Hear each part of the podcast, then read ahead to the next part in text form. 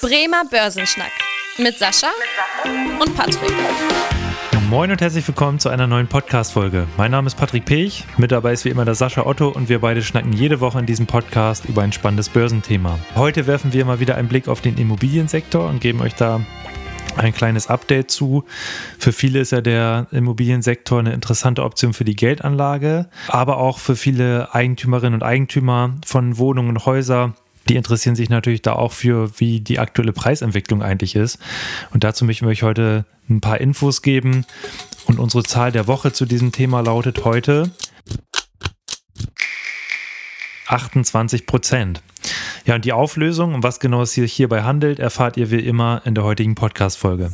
Unser Thema. Der Woche, der Woche. Ja, wir werfen heute mal einen Blick auf den Immobiliensektor, um genau zu sein, auf den Bereich der Wohnimmobilien in Deutschland. Und hier beantworten wir für euch die Fragen, ja, wie haben sich die Preise eigentlich zuletzt entwickelt, wie haben sich die Mieten entwickelt und wie ist eigentlich so die aktuelle Lage. Und natürlich wagen wir mit euch hier auch gemeinsam so einen kleinen Blick in die Zukunft. Äh, aber Sascha, erstmal die Frage an dich. Wie steht denn eigentlich überhaupt der Immobiliensektor aktuell so da, was die Wohnimmobilien angeht? Wie würdest du das ganz grob beschreiben? Ja, also insgesamt haben wir momentan eine maximale Unsicherheit, was dieses Thema betrifft. Eigentlich so ein bisschen getrieben durch zwei große Faktoren meiner Meinung nach. Mhm. Also zum einen, Faktor Nummer eins ist sicherlich äh, das Thema Zinsumfeld, weil wir hatten ja in den letzten Folgen auch immer wieder darüber diskutiert, dass die EZB und auch die amerikanische Notenbank die Zinsen ja immer weiter erhöht hat. Und das macht es natürlich immer schwieriger, ein Stück weit auch für den einen oder anderen Wohnimmobilienkäufer äh, ähm, das zu finanzieren, weil wenn die Zinsen steigen, heißt es ja ein Stück weit, hm, ich muss tatsächlich tatsächlich natürlich dann auch mehr aufwenden, um das Objekt zu kaufen. Also, weil, mhm. wenn ich keine Ahnung 100.000 Euro finanzieren möchte und ich habe einen Zinssatz von 3%, dann sind es 3.000 Euro, die ich dann in der Form Zinsen zahlen muss. Und wenn ich 100.000 Euro finanziere und der Zinssatz bei 6%, dann sind es 6.000 Euro. Also, und steigende Zinsen führen also dazu, dass man, dass quasi die, die Kosten für den Kauf der Immobilie teurer werden. Und das zweite ist ja auch ein Stück weit durch die ganze Diskussion um die Energiewende aktuell und durch das Heizungsgesetz, was äh, ja jetzt äh, Form kommen wird, wird, hat sich da natürlich auch so ein bisschen die Frage gestellt, kann ich jetzt überhaupt noch eine Immobilie kaufen? Wie teuer wird das denn überhaupt? Welche Heizung muss ich da austauschen? Mhm. Und auch für die Stimmt. Neubauten ist natürlich die Frage, gibt es überhaupt momentan die ganzen Wärmepumpen? Ist das überhaupt in der Form alles finanzierbar? Also alles so ein bisschen die Fragezeichen. Also das Ganze ist momentan so ein bisschen im Aufruhr und diese gute Stimmung hat ein bisschen gelitten aus meiner Wahrnehmung heraus. Also wie du schon beschrieben hast, von mehreren Fronten quasi Gegenwind für den Immobiliensektor aktuell oder auch für diejenigen, die irgendwie sich was kaufen wollen oder auch Immobilien besitzen. Und das kann man tatsächlich auch sehen. Da gab es jetzt ganz, eine ganz interessante Nachricht vom Handelsblatt, dass in Schweden beispielsweise rund 4% der Immobilieneigentümer die Kredite nicht mehr bedienen können. Da ist schon so ein bisschen Besorgnis da, dass das auch Auswirkungen auch auf den Bankensektor hat und so weiter. Und auch hierzulande rechnen Experten jetzt auch mit einer steigenden Anzahl an Zwangsversteigerungen infolge von, dass sich eben Leute, die bei denen jetzt die Zinsbindung abläuft und so weiter, sich die Immobilien teilweise nicht mehr äh, leisten können. Der Vorteil, den wir hier in Deutschland haben, ist, dass wir hier in der Regel ja auch keine äh, variable Finanzierung haben, sondern ja, wenn sich hier jemand eine Immobilie kauft, dann in der Regel mit irgendwie einer Zinsbindung, sodass das nicht direkt auf den äh, Kredit aufschlägt, sondern halt erst, wenn diese Zinsbindung abläuft. Aber Sascha, kommt man denn jetzt schon eigentlich Auswirkungen der Effekte, die du geschrieben hast, sehen auf die, auf die Immobilienpreise? Also sinken die jetzt schon oder wie ist da aktuell der Stand? Leicht, wenn man es so formulieren will. Also ganz klar. Also wir haben natürlich im letzten Jahr noch einen deutlichen Preisanstieg gesehen, also insgesamt mhm. quasi im letzten Jahr. Jetzt haben wir so die ersten beiden Quartale mal gehabt, wo es leichte Rückgänge gegeben hat, okay. wenn man sich mhm. das genau mal anschaut. Also wahrscheinlich ist im ersten Quartal 2023 laut McMakler, also als in der Form, die also versuchen so ein bisschen das darzustellen, die Immobilienpreise um 6% gefallen gefallen, 6,2 Prozent, um genau zu sein. Hm. Muss ja fairerweise aber sagen, dass wir die letzten Jahre doch, doch deutliche Preiszuwächse gehabt haben. Also das ist jetzt eigentlich eher eine leichte Konsolidierung. Vielleicht geht es auch noch mal ein bisschen so weiter. Ich will jetzt nicht davon reden, dass das jetzt ein Immobiliencrash ist, aber sicherlich sind da jetzt auch diese äh, Jahre erstmal vorbei, wo die Immobilienpreise einfach immer weiter nach oben gegangen sind. Dafür muss erstmal aus meiner Sicht ein bisschen mehr Sicherheit kommen im Sinne von, wie ähm, entwickelt sich das mit den Zinsen weiter und wie entwickelt sich das mit der Inflation weiter und natürlich die Thematik, wie ist es überhaupt mit der energetischen Sanierung, was muss ich da überhaupt auch noch auf die hohe Kante legen, damit ich mir das überhaupt leisten kann, wenn ich mir das Haus gekauft habe. Ja, das ist ja auch echt, was du schon beschrieben hast, so die Preisentwicklung in den letzten Jahren enorm. Äh, also jetzt dieser, dieser leichte Rückgang, kann man jetzt noch nicht sagen, dass das ein totaler Einbruch ist. Und äh, wenn man da mal den Blick zurückwirft, gab es ja eigentlich, wir kennen nur steigende Immobilienpreise, genauso wie wir gefühlt auch nur noch niedrige Zinsen kannten, gab es ja auch seit 2010 eigentlich nur noch Anstiege der Immobilienpreise und jetzt, äh, wie du beschrieben hast, das erste Mal so ein leichter Rückgang. Also da durchaus äh, spannend, ob jetzt so eine Trendumkehr stattfindet und wir jetzt in den nächsten Jahren so äh, sinkende Immobilienpreise sehen. Was sagt so deine Vermutung? Also bist du da eher pessimistisch eingestellt oder bist du da, sagst du, ja, das ist jetzt erstmal ein leichter Rückgang, aber so schlimm siehst du das jetzt nicht, den Rückgang? Also tatsächlich hängt das für mich ganz klar an der Thematik Inflationsrate. Wenn wir das in den Griff bekommen, ja. dann wird sicherlich tatsächlich tendenziell eher, sind eher aus meiner Sicht die fetten Jahre an den Immobilienmärkten vorbei. Hm. Wenn die Inflation jetzt hoch bleiben wird, dann wird das auch die Immobilienpreise in der Form weiter tangieren. Weil ich glaube tatsächlich, eine Sache muss man sich, glaube ich, hier in Deutschland zumindest mal angucken. Die meisten Immobilien, die wir im Bestand hier insgesamt haben, sind keine Neubauten und haben einen unglaublichen Investitionsbedarf, der in den nächsten Jahren, der da kommen wird. Und ich meine, ich glaube ein Stück weit, dass jeder Käufer, der sich jetzt eine Immobilie kaufen wird, sich genau anschauen wird, äh, was diese Immobilie denn quasi jetzt für äh, energetische Sanierungsmaßnahmen beschließt. Weil das, dass die kommen werden, ist, glaube ich, allen klar. Ich, ich meine mhm. auch nicht nur natürlich durch die Heizung, sondern auch durch das äh, energetische Sanierungsgesetz, was quasi auch von der Europäischen Union beschlossen wurde, dass quasi ähm, alle Immobilien natürlich einen gewissen Energieeffizienzgrad haben. Das heißt einfach, einfach für jeden, der heute eine Immobilie erwerbt, dann wird er tatsächlich sich überlegen, wie viel muss ich investieren und das wird er natürlich dann auf den Kaufpreis raufschlagen, gedanklich, sodass man, dass daraus natürlich auch eine gewisse, ich sag mal, dämpfende Wirkung stattfinden wird. Also ich glaube tatsächlich, dass die goldenen Zeiten da jetzt erstmal vorbei sind und dass wir tatsächlich dann eher sinkende Preise sehen werden als steigende. Und äh, da passt ja auch ganz gut unsere Zahl der Woche, um die mal aufzulösen. Du hast ja gerade schon davon gesprochen, dass irgendwie der, der Anteil an Neubauten oder an auch gut sanierten Gebäuden eher vergleichsweise gering ist. Äh, und unsere Zahl der Woche ist da auch die, die 28 Prozent. Und das waren die Auftragseingänge im Wohnungsbausektor im äh, vierten Quartal 2022, also in den Monaten Oktober bis Dezember im letzten Jahr.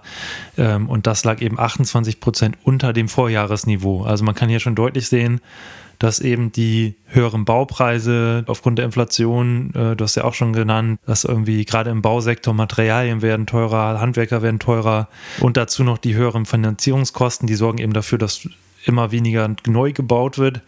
Da hatten wir, glaube ich, auch vor ein paar Wochen mal unsere, auch das Thema, dass ja auch das eigentlich ein Ziel ist der Bundesregierung, da irgendwie 400.000 Wohnungen zu bauen, dass das ja auch nicht ansatzweise wahrscheinlich gehalten werden kann.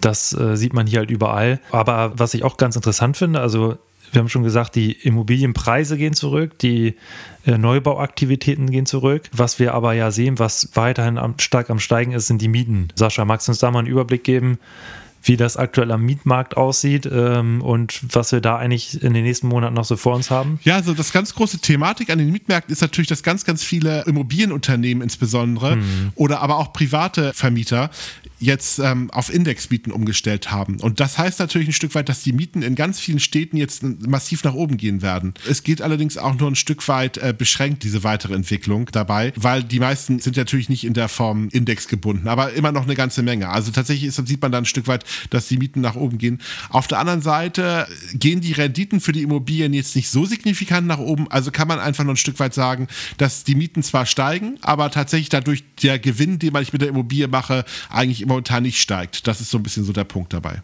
Ja, was ich auch da interessant fand, an der Stelle zu sehen, dass ja eben aufgrund der niedrigen Bauaktivität und aufgrund der höheren Nachfrage, weil wir haben ja auch hier ordentlich Zuwachs gehabt in Deutschland an, an Menschen, wenn man sich das auch mal anguckt, Ende 2022 84,3 äh, Millionen Menschen, die hier in Deutschland gelebt haben.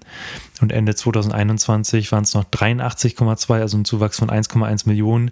Das sorgt natürlich auch für weitere Nachfrage nach Wohnraum und entsprechend dafür, dass auch die Leerstandsquoten niedrig bleiben oder tendenziell sogar noch weiter zurückgehen. Also aus meiner Sicht da auch was, was die Mieten angeht, da jetzt nicht unbedingt Besserung in Sicht, sondern tendenziell eher weiter steigende Mieten.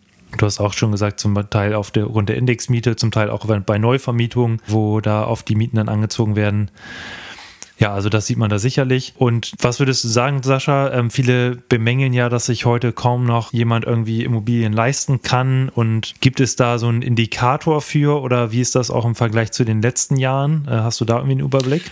Ja, also man kann tatsächlich so eine Art Geschwindigkeitsindikator äh, messen. Von der Deutschen Bundesbank gibt es da so ein Datum. Da kann man einfach mal so ein bisschen sagen, wie viel müsste ich eigentlich bezahlen im Verhältnis zum Einkommen?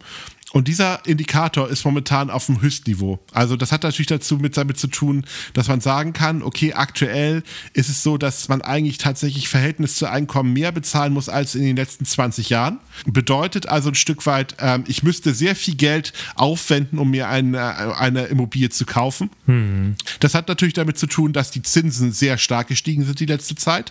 Auf der anderen Seite die Immobilienpreise noch nicht so stark zurückgekommen sind und deswegen eigentlich der Kauf einer Immobilie für immer mehr Leute unerschwinglich wird. Plus natürlich auch die Situation, dass die Inflationsrate natürlich den Anteil am Vermögen äh, oder am, am Einkommen jetzt in der Form schmälert, den ich aufwenden kann für überhaupt den Kauf einer Immobilie. Und dann natürlich noch die Situation, dass die Unsicherheit der energetischen Sanierung auf die Menschen zukommt. Also führt dazu, dass es eigentlich momentan am unwahrscheinlichsten ist für jemanden, der jetzt quasi so gerade eben die Immobilie finanzieren wollen würde, das auch aktuell jetzt realisieren zu können. Okay, das heißt, da an der Stelle, man, man hat ja manchmal das Gefühl, dass viel, viel Gemecker ist hier in Deutschland, aber da an der Stelle muss man sagen, belegen das ja auch so ein bisschen die, die Statistiken, die man so, sich so anschaut, dass es eben wirklich so ist, dass der, dass Immobilien da nicht so erschwinglich sind wie noch in den Jahren zuvor, dass wir hier da eine deutliche Verschlechterung sehen. Ja, vielleicht auch nochmal, weil ich ja eingangs sagte, auch mit dem Thema variable Finanzierung, das äh, finde ich auch sehr interessant, da den Überblick mal zu haben. Äh, in Deutschland ist es so, dass, wenn man sich jetzt mal Ende 2022 anschaut, dass da rund 18 Prozent der Finanzierung eben variabel finanziert wurden. Das ist echt auch im europäischen Vergleich vergleichsweise gering. Und äh, wir hatten ja auch von Schweden gesprochen. Da ist es eben so, dass da über 80 Prozent der Finanzierung wirklich variabel äh, finanziert werden. In den USA haben wir ja auch einen hohen Anteil an variablen Finanzierungen. Äh, da kenne ich jetzt die Prozentzahl nicht ganz genau, aber auf jeden Fall sehen wir hier, dass da die hier in Deutschland äh, dadurch das Problem so ein bisschen abgemildert wird, äh, dadurch, dass die Finanzierung eben noch ein bisschen länger laufen. Genau. Ansonsten, Sascha, hast du noch Ergänzungen zum Thema Immobilien, Mietentwicklung? Ja, vielleicht nochmal auf den Aktienmarkt, was die Immobilien Natürlich, betrifft. Ja. Also die Immobilien Firmen haben die letzten Wochen doch ganz gut gelitten. Also ähm, genau. hm. natürlich gerade die Wohnungsunternehmen eigenen Zyklus haben, die sind, die, die gehen natürlich momentan rauf und runter mit den Hin und Her, den wir bei der ganzen Sanierungsdiskussion haben, weil klar, jedes Mal, wenn das Zeichen kommt, dass jetzt gegebenenfalls weniger stark saniert werden muss, dann gehen die Aktien eher nach oben. Wenn man merkt, dass da gegebenenfalls der Wind ein bisschen kälter wird, dann gehen sie nach unten. Was aber nochmal noch mal interessant wäre, sind momentan die gewerblichen Immobilienfirmen, mhm. also zum Beispiel die Projektierer oder auch die Projekt Projektfirmen, die haben momentan richtig auf den Deckel bekommen. Zum Beispiel sowas wie eine Aroundtown, die natürlich die letzte Zeit sehr, sehr stark unter Druck sind. Da grassieren momentan sogar die Ängste, dass der ein oder andere Immobiliensektor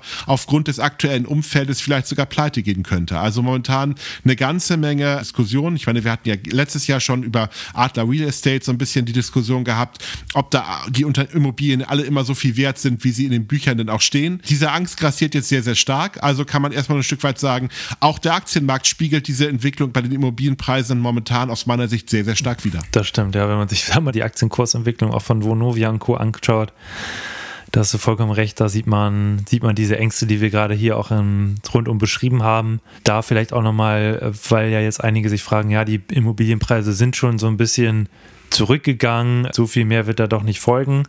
Da gab es jetzt auch nochmal den aktualisierten Bundesbankbericht, wo auch immer die Überbewertung dargestellt wird.